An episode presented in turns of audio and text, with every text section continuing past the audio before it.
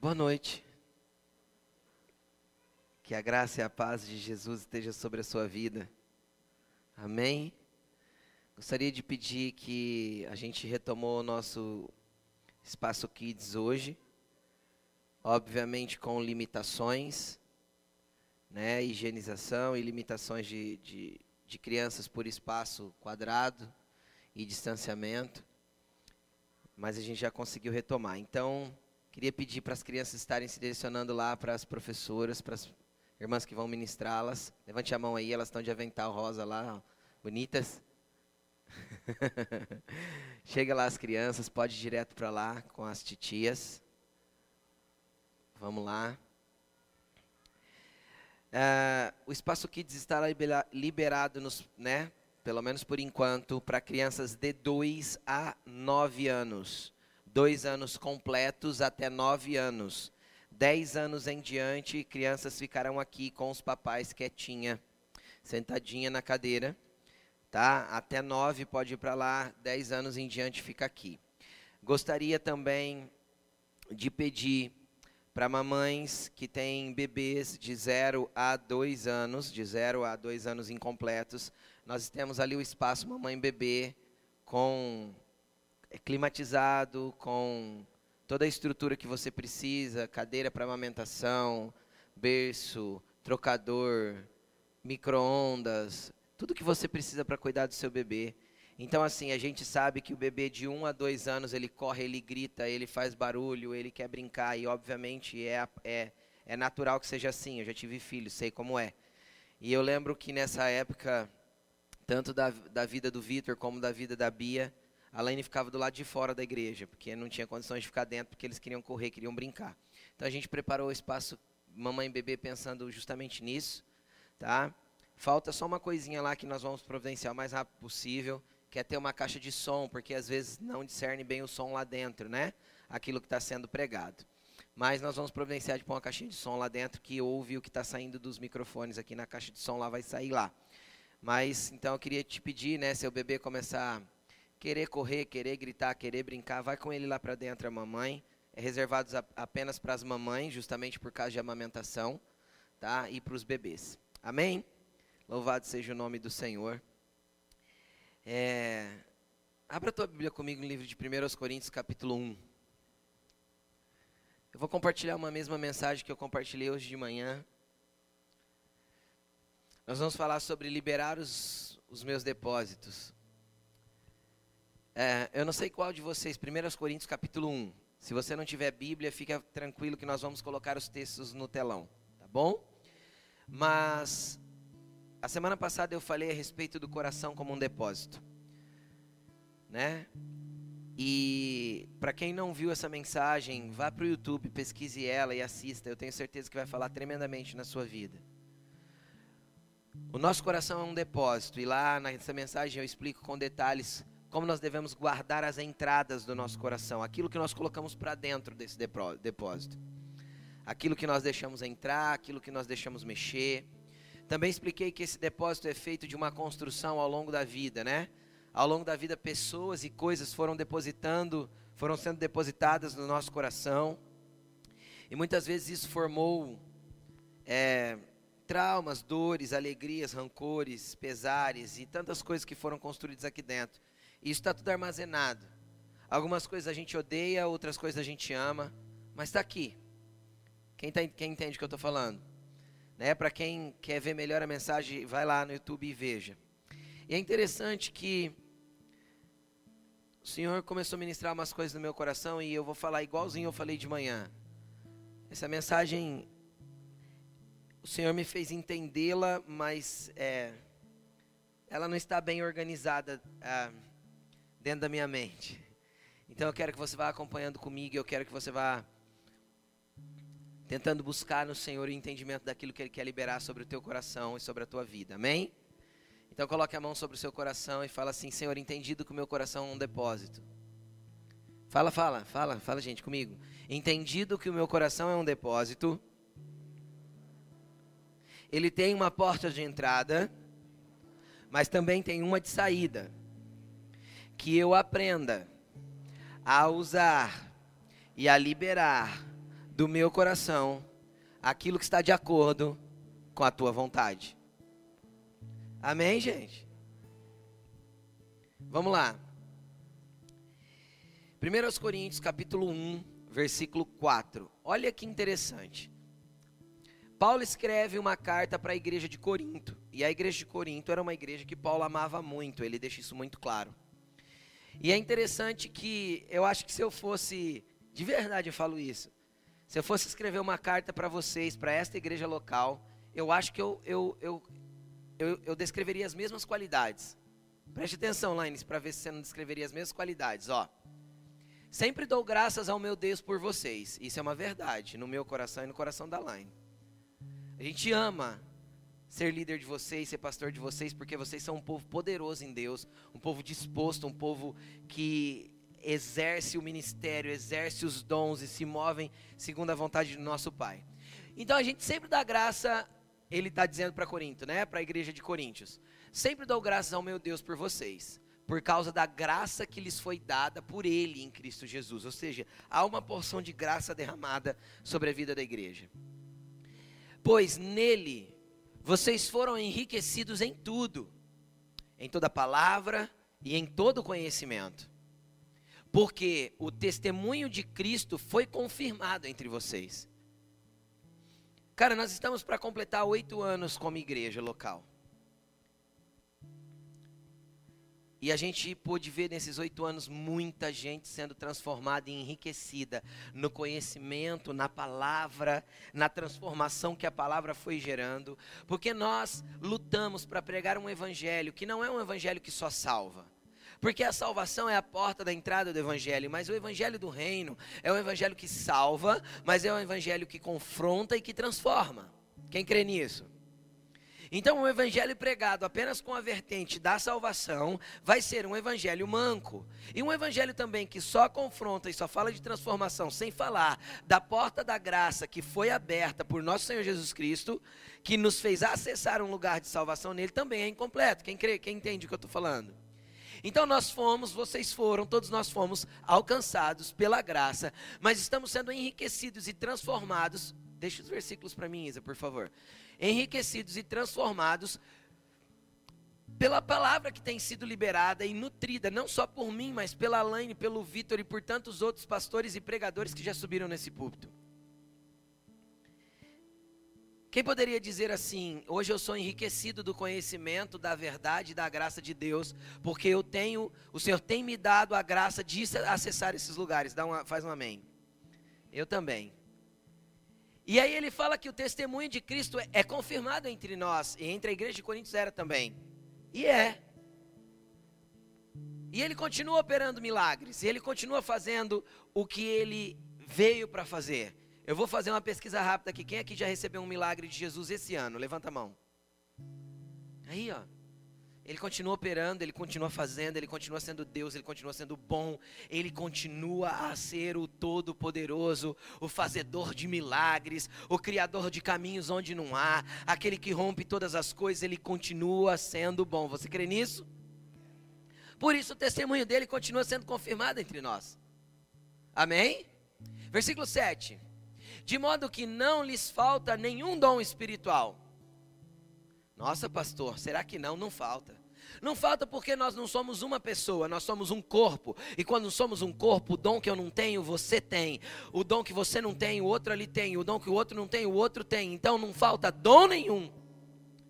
Porque quem não tem palavra de conhecimento tem palavra de sabedoria. Quem não tem palavra de sabedoria tem dom da fé. E se o outro não tem dom da fé, o outro tem o dom de curar. E se o outro não tem o dom de curar, o outro tem o, o dom de operar milagres. E assim sucessivamente. Não falta dom.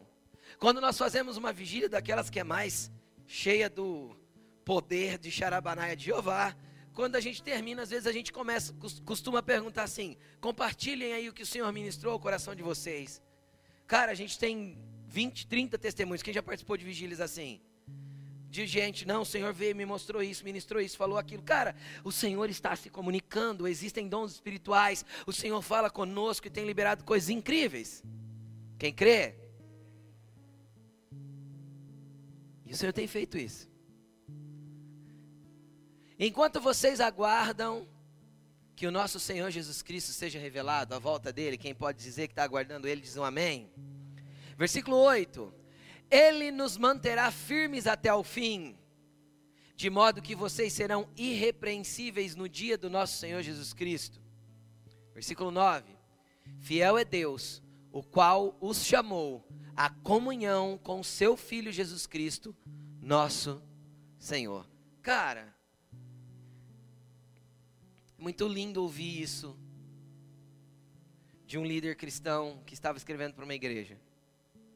Quem está entendendo o que eu estou dizendo? E realmente isso é a realidade que muitas igrejas vivem. Algumas não, infelizmente.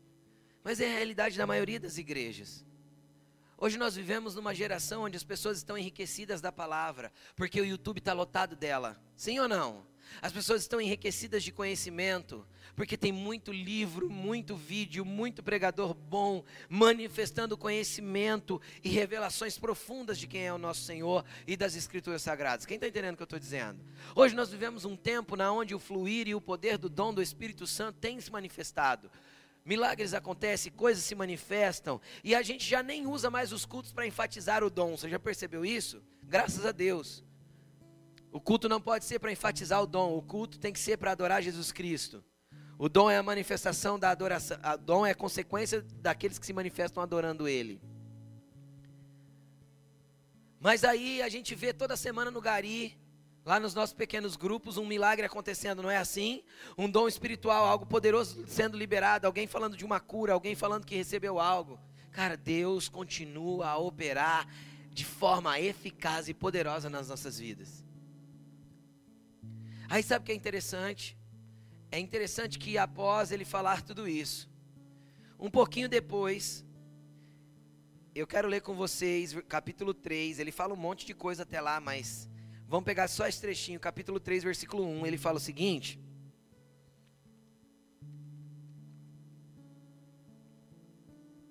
Irmãos, não lhes pude falar como a espirituais, mas como a carnais como a crianças em Cristo. Versículo 2. Lhes dei leite, não alimento sólido, pois vocês não estavam em condições de recebê-lo. De fato, vocês ainda não estão em condições. Cara, eu fico pensando assim, meu Deus do céu. O homem acabou de trazer um monte de elogio para a igreja, não foi? Paulo escreveu um monte de coisa boa, rapaz, a respeito de Coríntios, vocês estão enriquecidos, não tem falta de nada, vocês são uma igreja poderosa, tem conhecimento, tem poder, tem milagre, tem dom. E continuam sendo carnais e nem alimento sólido vocês podem receber porque vocês não têm condição disso. Pastor, o que isso significa e o que eu quero começar a fazer você entender e por que chama liberando? liberando os meus depósitos. Preste atenção.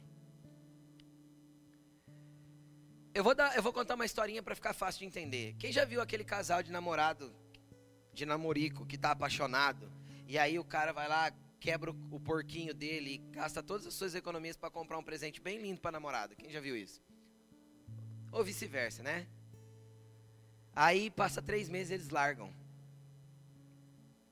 Cara, por mais que tenha sido a treta, ninguém vai lá pegar o presente de volta, vai? Não vai. Presente é presente. Alguém foi buscar de volta o presente, bateu lá, ó. Eu te dei de presente, mas eu quero que você me devolva. É, é, é, é incoerente a gente pensar um negócio desse, não é?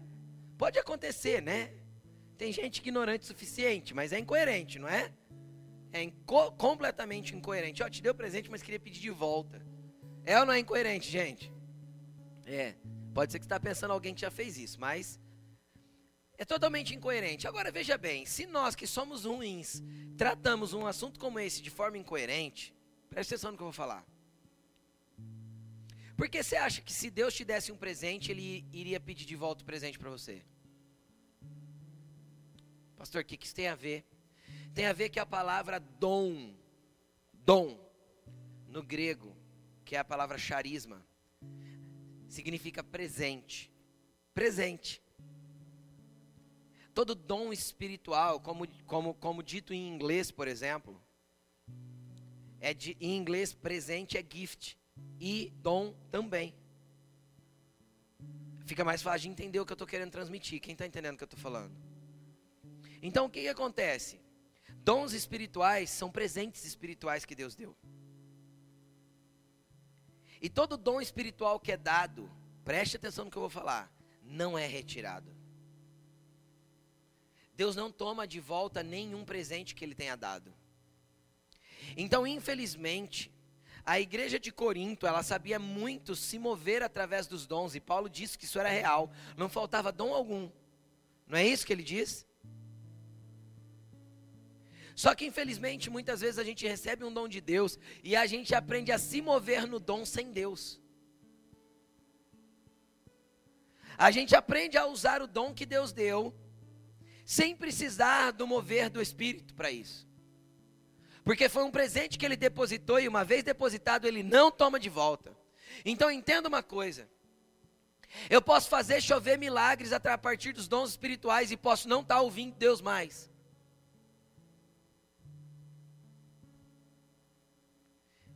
Infelizmente, eu posso fazer uma fila e profetizar na vida de todo mundo sem Jesus.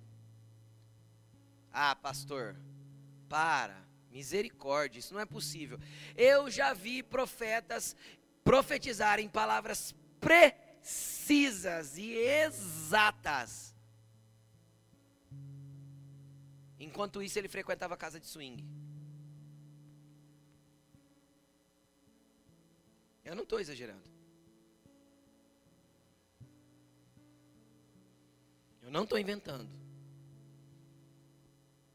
Então ele profetizava como? A partir do presente que foi dado por Deus, mas que Deus já não mais fluía através daquele presente. Era uma forma que ele aprendeu de usar o talento espiritual e o dom espiritual sem depender do Espírito. Credo, pastor, isso é possível acontecer? Sim, senhor. E tem, ó, um montão que usa a palavra para manipular, para enganar as pessoas, usa os dons espirituais para mostrar que é espiritual, uau, uau, uau, uau. É. Tem. Só para mostrar que Deus está com ele, ah, Deus está me dizendo. Cara, ele só aprendeu a acessar o dom espiritual sem depender de Deus. Isso é muitíssimo perigoso. Perigoso para ele. E perigoso para quem segue essas pessoas. Então, continuando, pastor, onde você quer chegar com tudo isso? A mesma entonação que Paulo deu para mostrar como a igreja era uma igreja poderosa, ele chamou a atenção ao contrário, falando: olha, vocês ainda são carnais, e eu nem posso tratar com vocês com maturidade, eu tenho que continuar dando leitinho, porque se eu conversar uma conversa madura espiritualmente com vocês, vocês vão se ofender.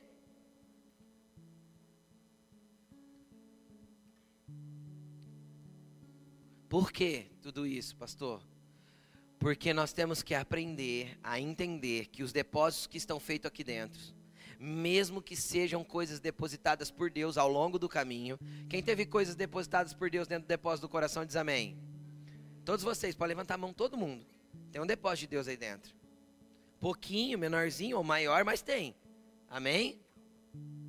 E aí, existe um depósito de Deus aqui só que eu posso tanto ser um charlatão com os depósitos que tem aqui e usar isso de maneira ao meu próprio benefício, como eu posso ser um omisso dentro da situação com relação àquilo que já foi depositado em mim.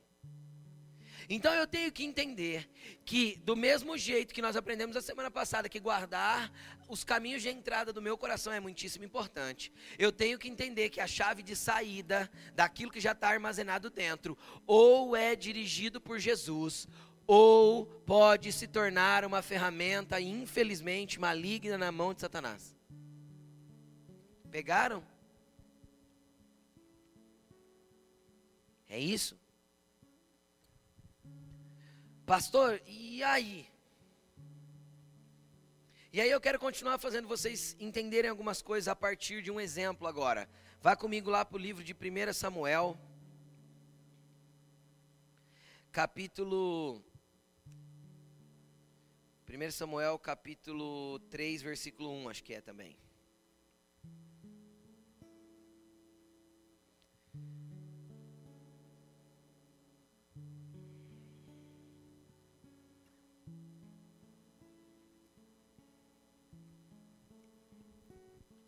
Olha só.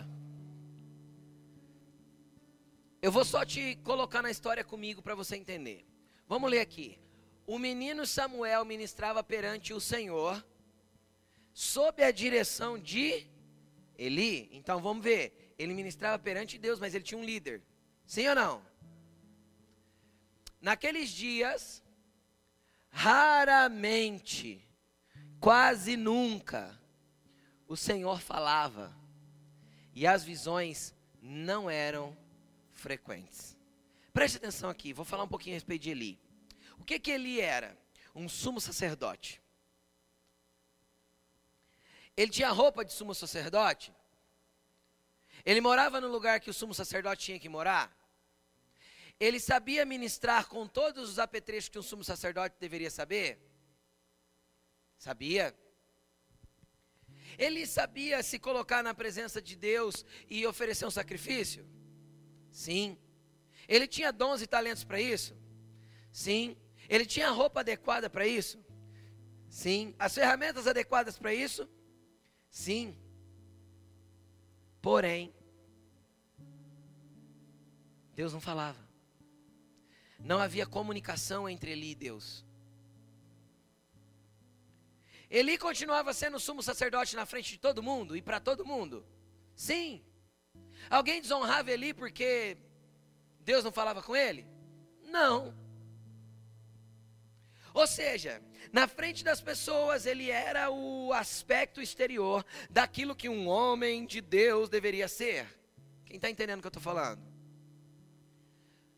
Só que quando as verdades interiores de Eli eram mostradas, ele não manifestava de acordo com aquilo que ele mostrava para todo mundo. Por quê? Porque o que saía do coração dele não estava sendo dirigido pelo Senhor. Entenderam? Porque ele externava para as pessoas, a partir de um talento, de um dom que ele recebeu, uma estrutura bonita, um ministério perfeito, um linguajar polido, Cara, já conheci muita gente que fala coisas, assiste muita pregação no YouTube, então sabe falar todas as linguagens mais atuais dos pregadores mais tops da nação. É reino, é glória, porque a palavra é pontual, usa todos os termos. Só que a essência não manifesta a verdade daquilo que está se externando, porque na verdade o coração é uma guerra constante. Vocês lembram semana passada? É um depósito que tem coisas boas e coisas ruins. O problema é que muitas vezes eu maquio o exterior do coração, coloco uma maquiagem bonita chamado vestes sacerdotais, e eu mostro para todo mundo que sou um sacerdote lindão na presença de Deus e todo mundo me aplaude.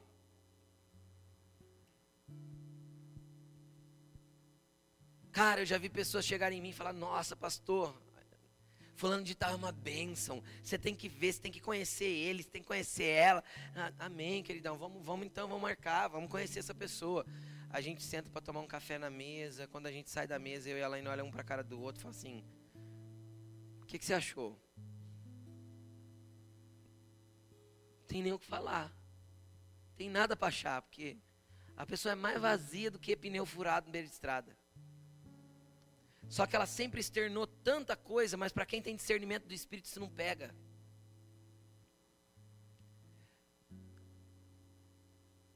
Para quem tem discernimento do Espírito, isso não, não leva na, aqui ó, no churumelas.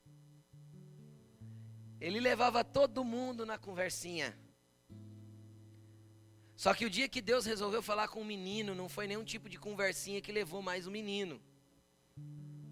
Então entenda uma coisa: tem hora que é melhor ser um menino inocente que ouve Deus do que um sacerdote todo produzido que é surdo para ouvir as coisas do céu.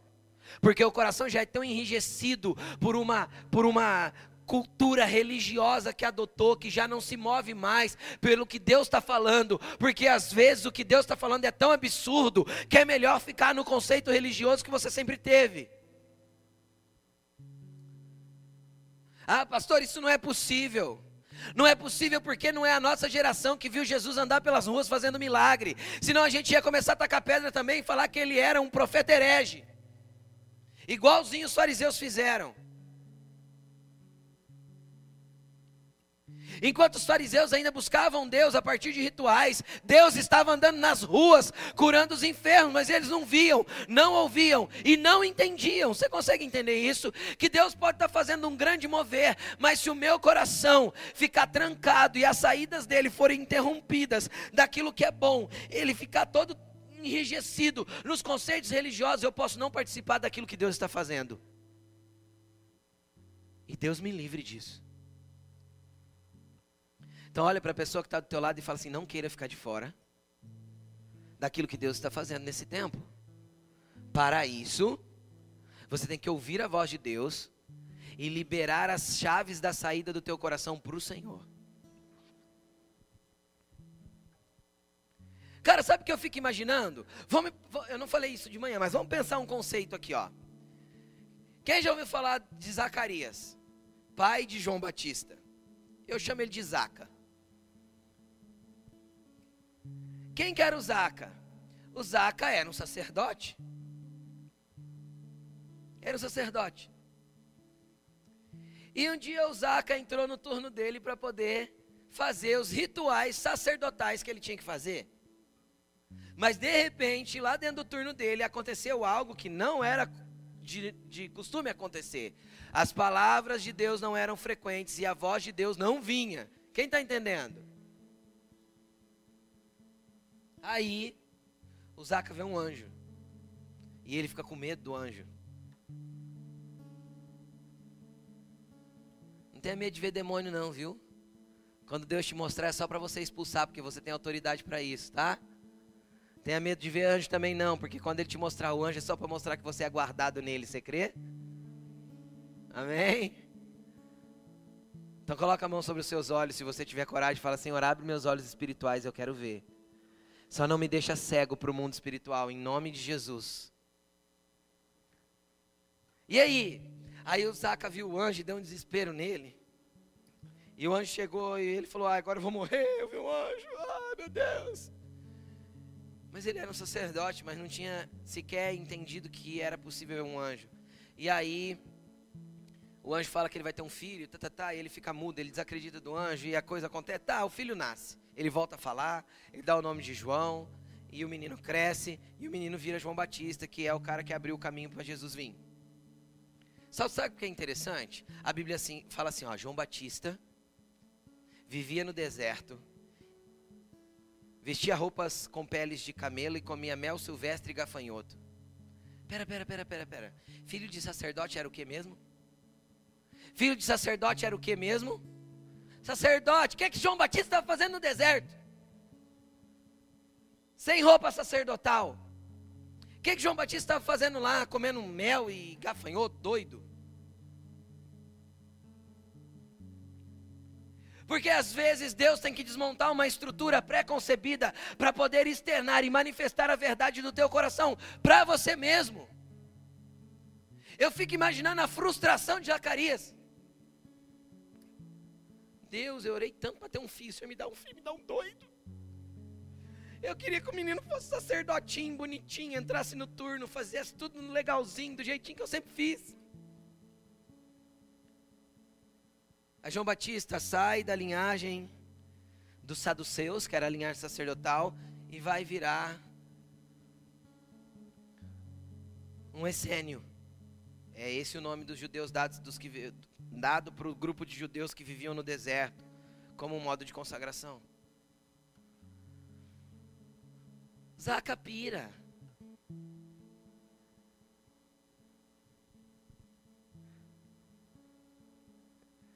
Se a nossa religiosidade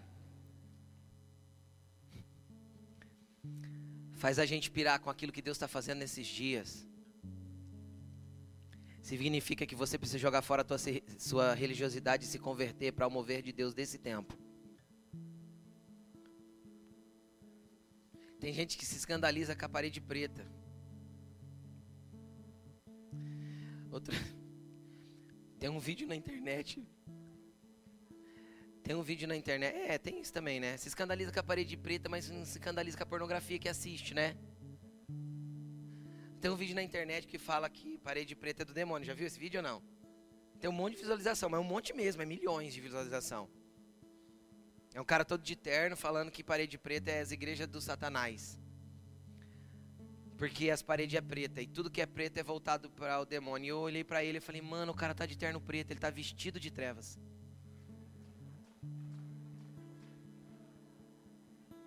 E se eu pôr um sapato preto, então vou andar em trevas. E se o meu carro for preto, aí eu estou andando dentro das trevas.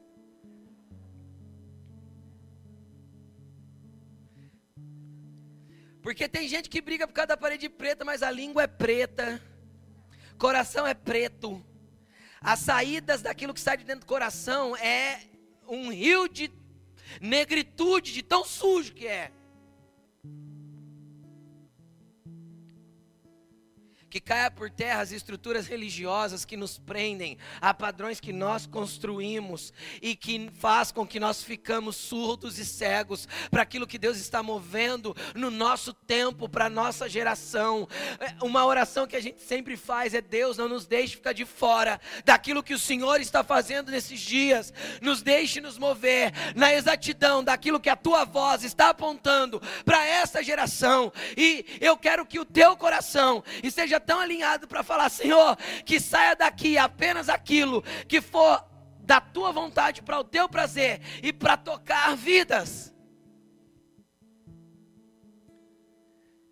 Eli tinha um exterior lindo, cara. E daí que ele tinha um exterior lindo, sendo que ele roubava da panela que era oferecida a sacrifícios. Roubava tanto a ponto de ficar gordo. A Bíblia diz que ele era obeso. Nós vamos ler o versículo gordão. De tanto que comia e não fazia nada. E não estou falando a, a apenas da comorbidade física, estou falando da estrutura espiritual de Eli. Eli era um obeso espiritual, porque o exterior estava tudo lindo, mas o interior estava uma porcaria.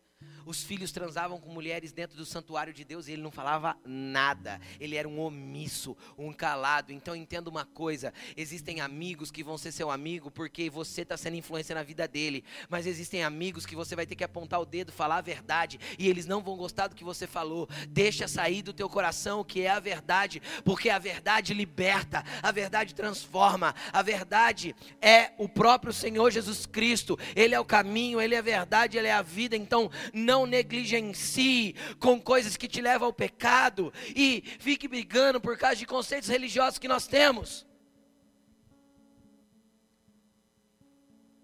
Sim ou não, gente? Quem já se sentiu incomodado por causa da religiosidade sua? Eu já identifiquei religiosidade em mim. Né, Laine?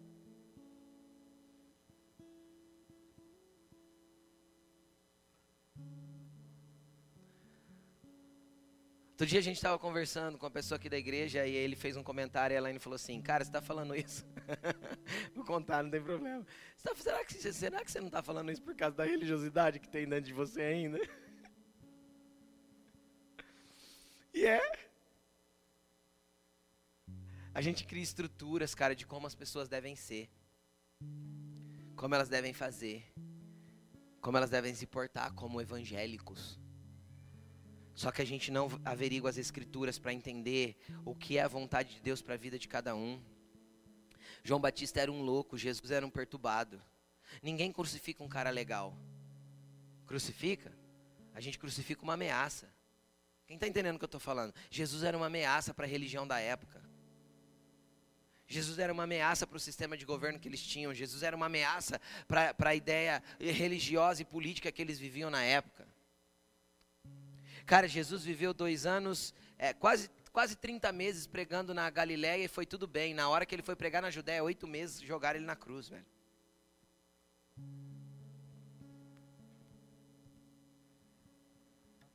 Então nem sempre ser o cara legal vai te conduzir. Eu aprendi isso do jeito mais difícil. Nem sempre ser o cara legal vai te levar a lugares que Jesus quer que você esteja. Deus me colocou nos últimos anos como presidente do conselho de pastores. E cara, eu já tive que tomar tanta decisão enfática que fez um monte de pastor de ficar de bico comigo. Mas é melhor eu tomar decisões que eu sei que eu estou pautado na verdade, na verdade de Deus e que eu vou manter a pureza do evangelho a verdade daquilo que eu creio, do que eu ceder para para algumas vaidades de alguns que acham que ainda dá para fazer festa no, nos púlpitos e manipular as pessoas como marionetes. Sabe que eu quero que você conheça o teu Deus.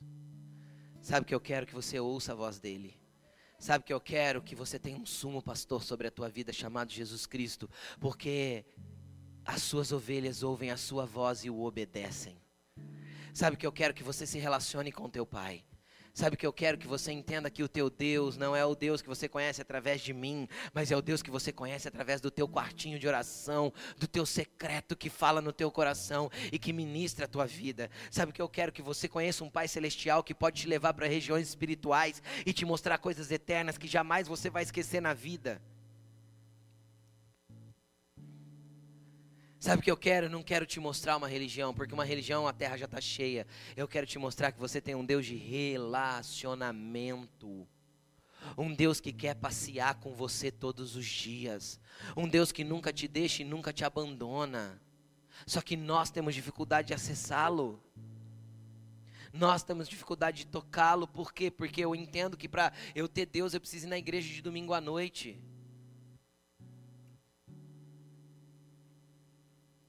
Pastor, então para que, que eu venho na igreja de domingo à noite? Eu não preciso vir? Não. Não precisa não. Ninguém, ninguém precisa vir. Pastor, para que, que é a igreja então? Jesus fundou a igreja por causa da comunidade. Sabe para que, que serve a igreja?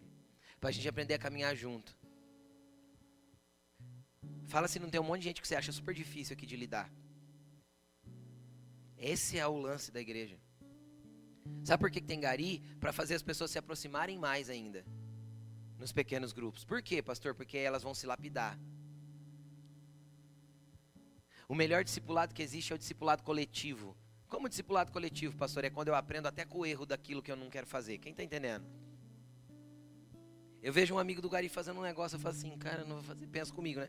Não vou fazer isso nunca na vida. Até isso é discipulado, é que a gente não entende.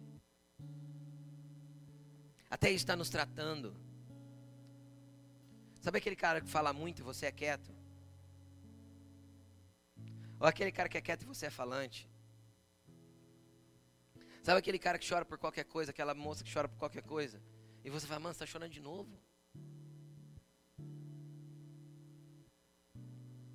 Isso vai nos lapidando, isso vai nos colocando no lugar, isso vai fazendo a gente entender que o grande lance de ser igreja é estar junto, caminhar juntos, porque nós nos desenvolvemos e nos fortalecemos como cristãos no nosso relacionamento com Cristo, quando a gente vê o exemplo de como o outro se relaciona com Jesus, de como Michel se relaciona com Jesus, de como Alaine se relaciona com Jesus. Isso me inspira a me relacionar com Jesus de um outro jeito que às vezes eu nunca me relacionei. Então, o grande lance de nós estarmos juntos numa congregação não é vir aqui para ouvir a palavra, apesar disso ser abençoador. Não é aqui para vir aqui para cantar os louvores, apesar disso poder abrir caminhos para você até os ambientes espirituais. Cara, o grande lance é pessoas. E a gente tem tanta dificuldade de entender isso, que a gente muda de igreja porque a gente não quer se envolver com a outra igreja que a gente foi. Não ia pregar nada disso. Eu vou lá na igreja, mas espero que ninguém me veja. Quero ficar quietinho, sentadinho no banco. Então você não vem numa igreja, você vem num auditório para escutar a palestra e a música ao vivo. É isso? Você está no auditório, que isso aqui não é igreja. Isso aqui é o que, gente? Um auditório. Você não está sentado me vendo? O que, que é isso, gente? Eu não estou em cima de um palco? Como chama isso aqui, gente? Auditório. E as pessoas que estão aqui dentro desse auditório? Como chama? Igreja. Igreja. A gente é igreja. E Jesus chamou a gente para ser igreja. E ser igreja não é sozinho. Porque não existe igreja indivíduo, existe igreja coletivo. Jesus nunca chamou o indivíduo de igreja. O indivíduo ele chama de filho. O coletivo ele chama de igreja. Então eu quero que você olhe para a pessoa que está na cadeira longe de você, assim, ó, e fala assim para ele: você vai ter que me aturar porque eu sou igreja com você.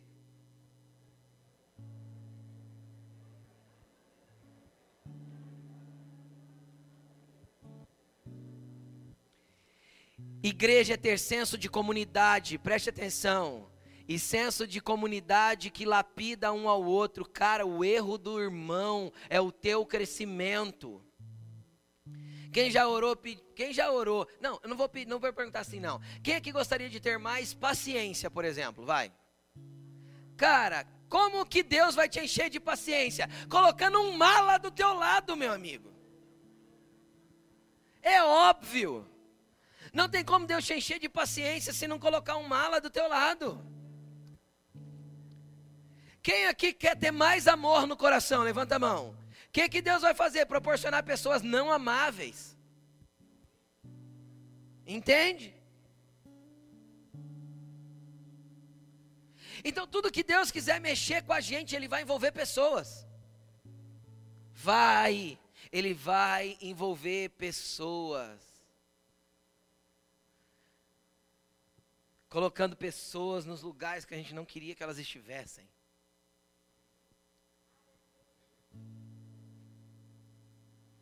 Quem já viveu isso?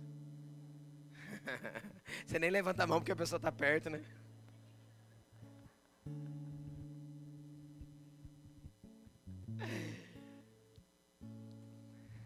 Gente, tem tanta coisa para Deus fazer na nossa vida. E eu mudei totalmente a palavra, não ia falar nada disso. Nada disso eu ia pregar. Mas pode ser que o Senhor quer ensinar alguém nessa noite. Então entenda que a comunidade é muitíssimo importante, a gente precisa de vida na nossa vida para poder mexer com a gente, cara. Você quer ver um negócio? Alain sabe, eu falo aqui na frente de todo mundo, porque todo mundo também já percebeu a gente pedala, né? Aí no começo eu saía de sábado para pedalar com a galera, porque eu pedalo durante a semana, meus pedais é durante a semana. No sábado eu vou passear de bicicleta. Porque se eu sair com a mentalidade de pedalar no sábado, eu fico irritado. Por quê? Porque no sábado a gente tolera todos os irmãos que pedalam bem devagarzinho. Entendeu? Famosos pebas. Então a gente tolera todos os irmãos que pedalam devagarzinho, volta para trás, pergunta se está bem, ajuda a dar um empurrãozinho na subida que o irmão está com dificuldade de subir. Então eu já ensinei meu coração, isso é uma saída do coração. Eu ensinei no, no meu coração que no sábado eu vou para servir os irmãos e para estar com eles. Fazer foto, parar para fazer fotinha.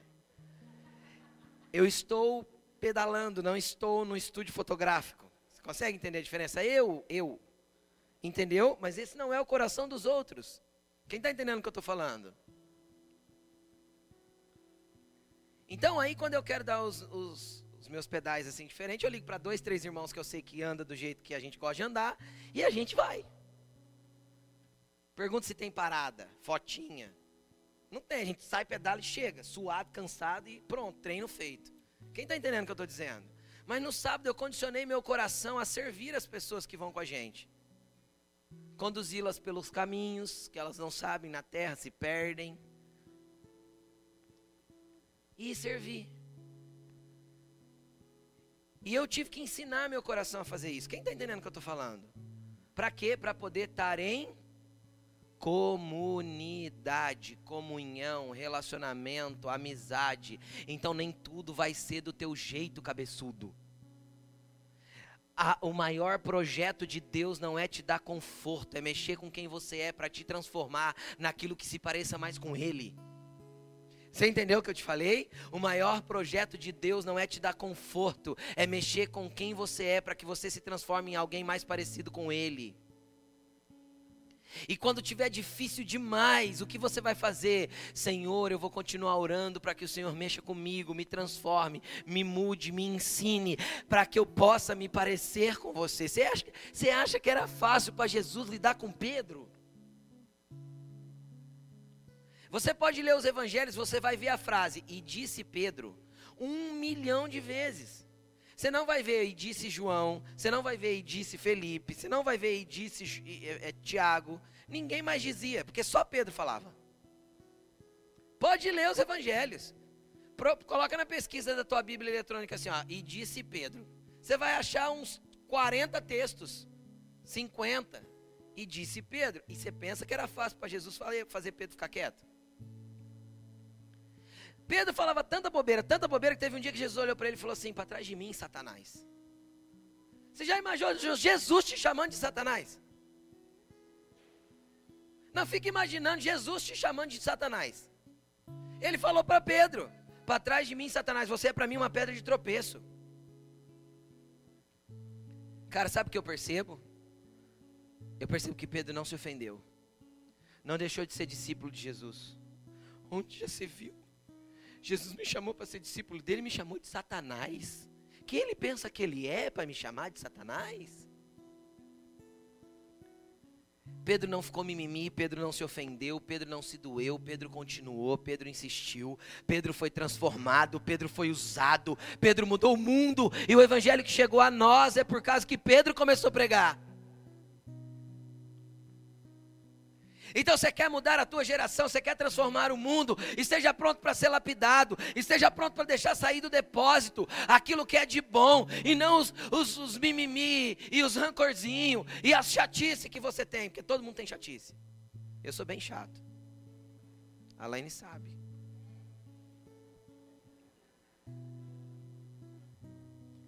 Ainda bem que eu tenho outro chato morando comigo lá em casa, que já a nossa chatice é junto, né, Vitão? Olha lá. E Vitão é chato igual. Vitão é velho, mais velho que eu, Vitão. É. É, olha lá, a própria Bruna concorda.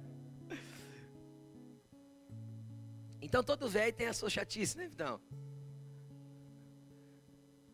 Mas todo mundo tem a sua, gente, não tem? Você não tem as suas malícias? Tem ou não tem, gente? Uh! E aí a comunidade é feita para que a gente se lapide e para que a verdade do que tem dentro do depósito seja externada para as verdades que tem aqui dentro sejam, que tem aqui dentro sejam expostas. E quanto mais próximos dos irmãos a gente tiver, mais lapidados nós vamos poder ser pelo Senhor. Mais as verdades daquilo que tem dentro vai se manifestar. Quem vive isolado, querido, tem a tendência de morrer por apodrecer o que tem dentro. Eu vou dar um exemplo aqui para a gente partir para a finalização. Eu dei esse exemplo de manhã. Vamos ler o verso primeiro. Coloca para mim Marcos, é, João capítulo 7, versículo 37.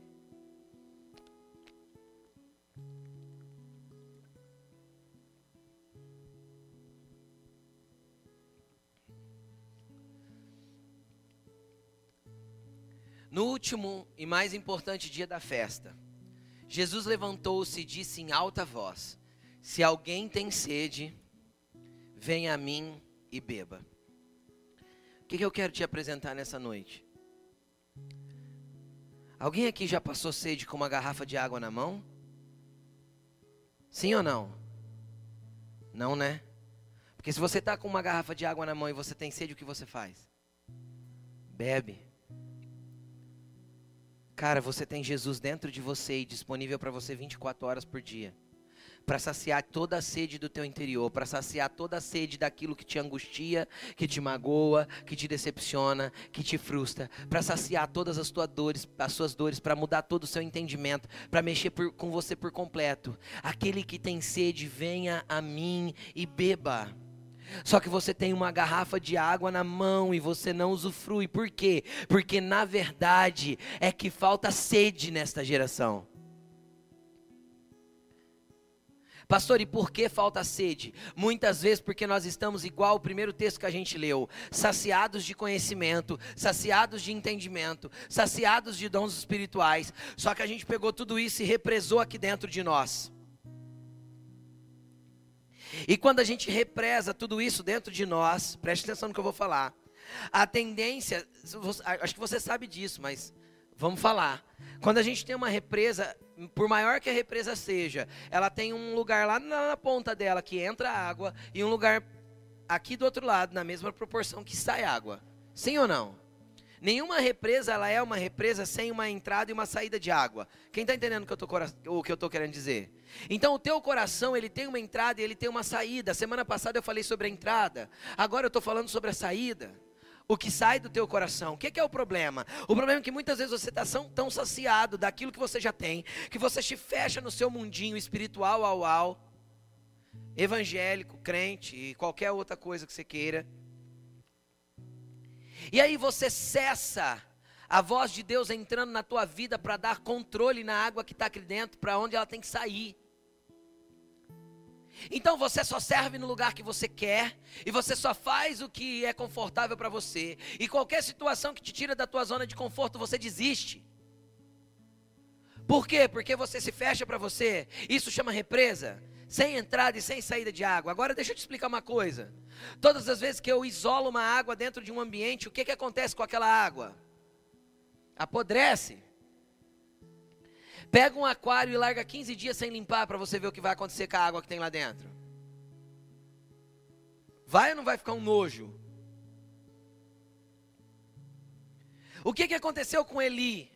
Eli era o sacerdote, sabia tudo de, sacerdote, de, de, de, sacerdócio, mas ele se fechou e parou de vir a voz de Deus, a voz de Deus. Parando de vir a voz de Deus, não tinha saída, não tinha vazão. Ele não poderia dar nada para ninguém a ponto de Ana estar tá orando e ele não ter discernimento que ela estava orando, ele achar que ela estava bêbada. Isso é uma pessoa sem discernimento. Quem entende o que eu estou falando? Sem sensibilidade do Espírito, sem a voz de Deus, sem o entendimento das coisas espirituais. Ana estava orando, chorando na presença de Deus. Ele olha para ela e fala assim: O que, que você está fazendo aqui, bêbada? Dentro do, do santuário do Senhor. Ana sai da oração, olha para ele e fala assim: Não, eu só estou derramando minha alma na presença de Deus. Cara, um cara que é sacerdote não consegue discernir se alguém está orando, se alguém está bêbado. É porque já não tinha mais vazão nenhuma, não tinha mais saída nenhuma. Ele estava fechado nele mesmo. Quem está entendendo o que eu estou falando? E apodreceu aquela água ali dentro. Porque um dia bebeu da água da vida e encontrou a salvação. Um dia bebeu da água da vida e encontrou a fonte. Um dia bebeu da água da vida e entendeu a, o que é ter relacionamento com Jesus. Mas um dia se fechou para si mesmo. Se fechou porque um pastor magoou. Se fechou porque o pastor foi rude. Se fechou porque o irmão não devia falar do jeito que falou comigo. Se fechou porque o líder não sei o que. Se fechou por causa de outras coisas. Cara, quantas coisas fazem as pessoas se fecharem e morrerem presas dentro das suas próprias represas. Afogadas em mágoas, em rancores e em dores que precisam se ver livres. Sabe o que Jesus quer hoje? Dinamitar a tua represa para você virar um rio de novo. Sabe por quê? Olha o que diz o 38. Quem crê em mim, Jesus falou: tem sede? Pode vir beber. Mas quem crer em mim, como? Como diz as Escrituras, do seu interior fluirão rios de águas vivas. Qual que é o grande problema? O problema é que a gente se fecha no nosso mundinho e se isola para todo mundo e quer viver represado. Acha que o que a gente já tem de Deus é bom, seja na nossa religiosidade, seja do nosso egoísmo, dor, mágoa, medo, rancor, falta de perdão. Você quer uma coisa que te aprisiona e te larga uma represa podre, falta de perdão. Não flui mais nada. E se não está entrando, não vai sair. E tudo que entra, não, e tudo que não entra não sai é uma represa morta, sem vida, podre, com água parada. Só que tem um princípio para que Deus rompa a represa em você. Primeiro, crer nele, do jeito que diz as Escrituras. Será que você conhece as Escrituras para crer nele como ela diz? E não como te falaram? Deixa Jesus romper e os rios voltarem a fluir de dentro de você. Deixa Jesus romper com essa dor. Deixa Jesus romper com essa falta de perdão. Deixa Jesus romper com esse coração duro. Deixa Jesus romper com tudo aquilo que precisa ser rompido na sua vida para que as águas possam voltar a fluir de você. Jesus quer romper com você, sabe por quê? Porque Ele quer ser o canal de entrada, mas Ele também quer cuidar das chaves das suas saídas. Sabe o que é interessante quando se flui um rio? Ao redor do rio sempre nasce árvore frutífera. Que tipo de fruto as pessoas têm extraído de você?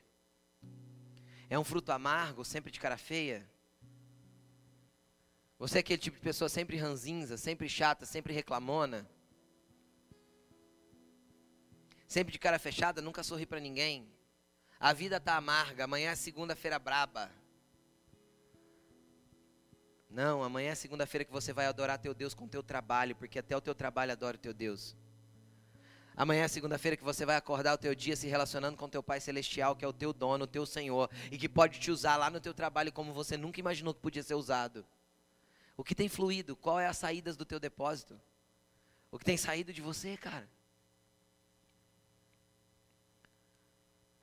Pastor, tem gente pensando aí, pastor, fulano de tal para mudar só se nascer de novo. Então Jesus falou que se não nascer de novo não entra no reino. Então é necessário nascer de novo mesmo. Jesus quer mudar tudo, quebrar tudo, cara, para que você seja a exatidão do que Ele quer que você seja. Por quê? Porque Ele quer se relacionar com você.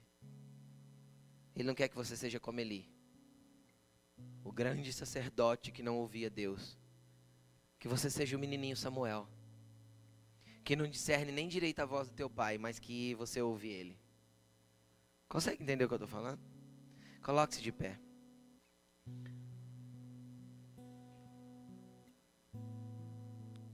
Jesus nos quer. Jesus te quer.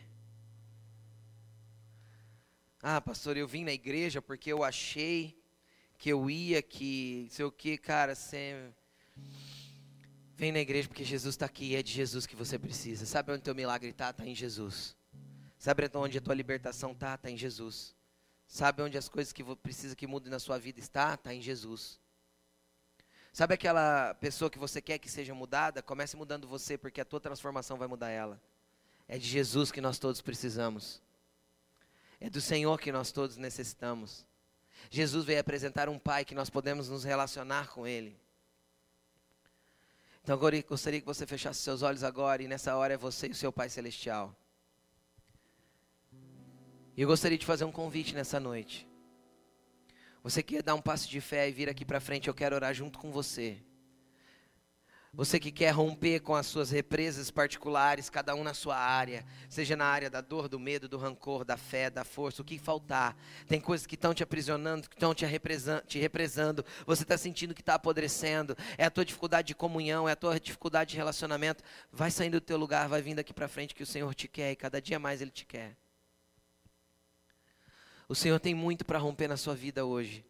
O Senhor tem muito para fazer na sua vida hoje. Ele está neste lugar.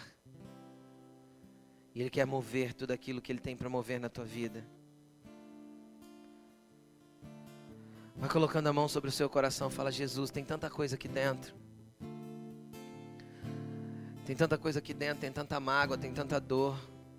Fala para ele, Jesus, tem tanta coisa que eu sinto que está enroscada aqui. O Senhor tem liberdade para te dar. O Senhor tem libertação para fazer na sua vida. Represas vão ser quebradas hoje. Rios voltarão a fluir. O Senhor diz que tem pessoas aqui com saudade do tempo que Deus usava.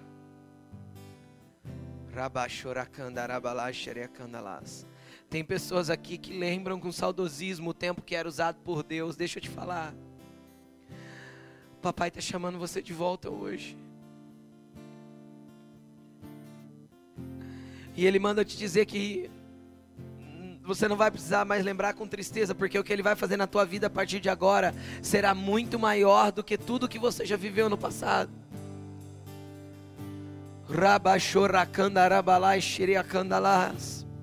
Senhor, eu clamo e intercedo por cada vida que deu um passo de fé de vir aqui na frente que haja realmente uma ruptura, Senhor, em todas as estruturas de dor, de medo, de mágoa e de rancor no coração de cada um aqui, que realmente possa voltar a fluir rios, que os medos e os traumas da vida não impeçam, Senhor, que as saídas desse depósito, Senhor, sejam contaminadas, Pai, em nome de Jesus, nem obstruídas, que comece a fluir rios de água viva de novo, águas limpas, águas cristalinas que vêm do teu trono, que cura, que sara, que libera liberta e que gera fruto, Senhor Jesus.